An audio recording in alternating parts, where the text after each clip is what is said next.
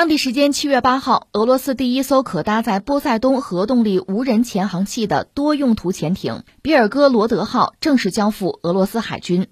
据此前俄军公布的信息，比尔哥罗德号潜艇可以成为搭载俄罗斯波塞冬核动力无人潜航器的平台。波塞冬潜航器形似巨型鱼雷，拥有无限航程。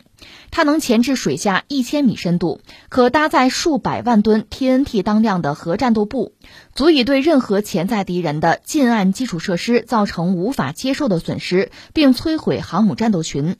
这种无人潜航器上还能安装常规战斗部。据此前公布的计划，由别尔哥罗德号和波塞冬共同组成的武器系统，可能将在二零二六年后形成战斗力。呃，这个事儿太过震撼，所以我们要关注一下。呃，按说俄罗斯你说有核潜艇啊下水啊入役啊，这都很正常哈。那这事儿值得关注吗？这事儿值得关注。呃，把这条船介绍一下你就明白了，它叫做别尔哥罗德号。是一条多功能特种核潜艇，那对俄罗斯海军来讲，这叫这个蝎子粑粑独一份吧。先介绍一下这个船是这样，在苏联时代呢，因为是跟美国打冷战嘛，呃，美国海军很厉害，航母战斗群很多，呃，苏联怎么解决、怎么应对啊？它发展了一型叫做巡航导弹核潜艇，其中最著名的叫做奥斯卡级、奥斯卡一、奥斯卡二。这个奥斯卡级呢？它就是专门装备巡航导弹，这个巡航导弹是专门打美国航空母舰的。这个潜艇非常大，而且它外形非常独特。你想象一下，潜艇你都见过吧？基本上，你看它艇体是个圆柱体，对吧？头部呢是个半球形，尾巴那个地方呢，逐渐它是个圆锥，那个尾巴尖那个地方呢，往往是有螺旋桨或者说有什么泵推啊，就这么一个东西，然后有舵啊舵面。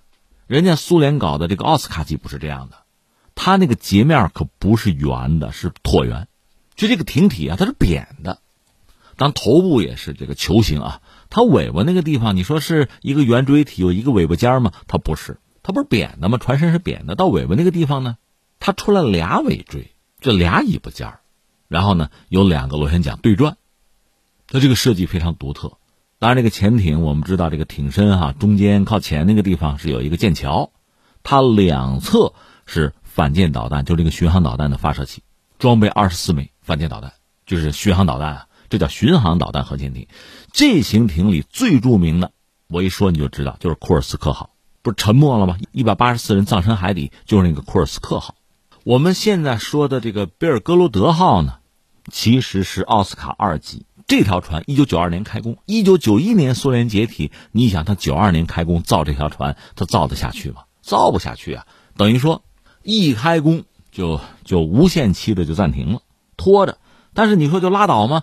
也不是啊，那艇用的都是好钢材啊，都是好东西，扔了又可惜，那就在船坞里那么晾着呗，等着呗，一直到二零一九年的四月份，这船才造完才下水。只不过这个时候啊，已经和最初的奥斯卡、奥斯卡二级不一样了，因为俄罗斯海军的这个作战部署发生改变了，他们把原来设计改了，就是把这个奥斯卡二级艇哈。从中间切一刀，一分为二，中间呢插入一个分段，这个分段长达到二十九米，所以整个这条新潜艇的长度一百八十四米，这已经是世界上最长的潜艇了。那这型艇的排水量三万多吨，你要知道，今天呃，就说日本的那个出云级航空母舰才两万七千吨，这条潜艇三万多吨。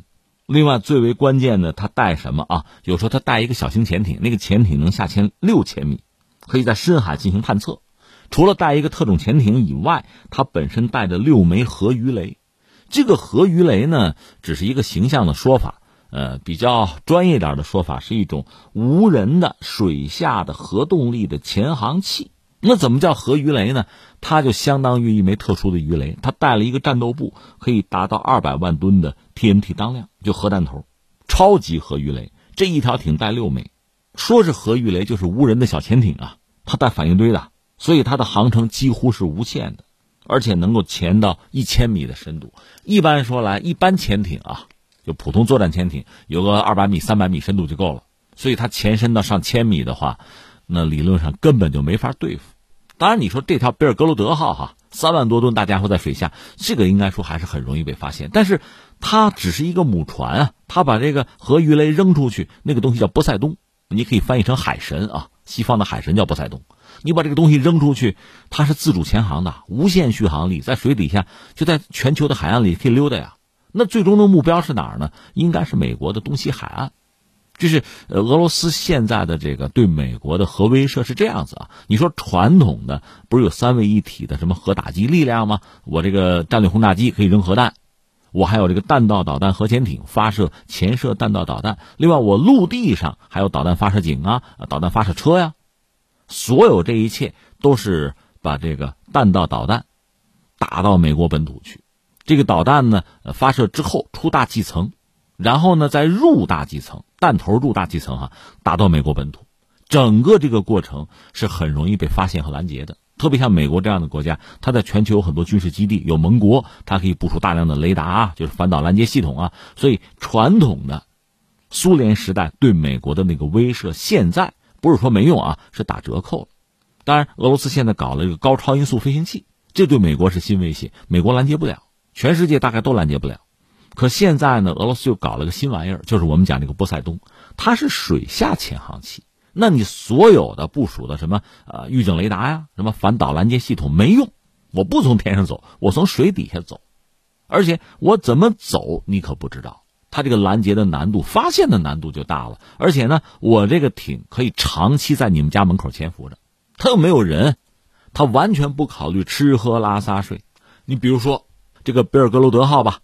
在公海，在某个海域，因为它三万多吨大家伙，它不能到浅海去哈，在某个地方就把这六枚波塞冬就释放了，发射出去了。这六枚呢，按照自己的路线，你想它在水底下跑，就是核潜艇一样啊，它速度也不一定很高啊。你就算发现它，你也不好轻易攻击它。你知道它是什么东西啊？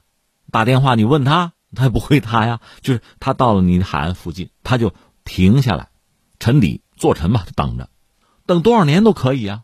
它上面没有人呐。然后需要的时候，它起爆，二百万吨当量核弹头一爆炸，它会带来什么啊？你说攻击军事基地还是美国的什么航母打击群？用不着。整个你海岸线，你想啊，全球范围内绝大多数国家、绝大多数经济体吧，它沿海的地方往往是发达的，有港口啊，有这个呃贸易啊，它往往是繁荣发达的。所以这个核弹一爆炸，海啸、核污染。整个把你沿海经济全给你摧毁了，我还管你是不是军事基地，全没了。这个威慑确实很大，而且美国人也承认这玩意儿我们目前没办法。你说你怎么办？你拦截他，扔深水炸弹，你也给他引爆了吗？所以你看，从根本上讲，俄罗斯这个玩法还是以前苏联的那个核威慑的战略，你这算是玩到极致了。你说你敢用吗？关键是威慑嘛，不惜与你同归于尽啊，这个路数。所以翻回来你想哈。呃，在俄乌战争爆发之后，俄罗斯这个水面舰艇就是海军表现不佳，包括他黑海舰队旗舰都沉没了，他不承认是被击沉，反正沉没了。就水面舰艇实际上越来越不堪一战了。那俄罗斯真正的威慑还是水下战力，尤其是核潜艇战力。这个从美国从西方来讲，他根本就没法对付，因为这个东西不是你简单的击沉的问题了，这就是同归于尽的路数啊。这是俄罗斯在目前应该说，其实是最理智的，我们加个引号哈，也是最无奈的选择。所以这个比尔格罗德号，呃，这这类的潜艇哈，都可以叫末日潜艇啊，这是真正的末日武器。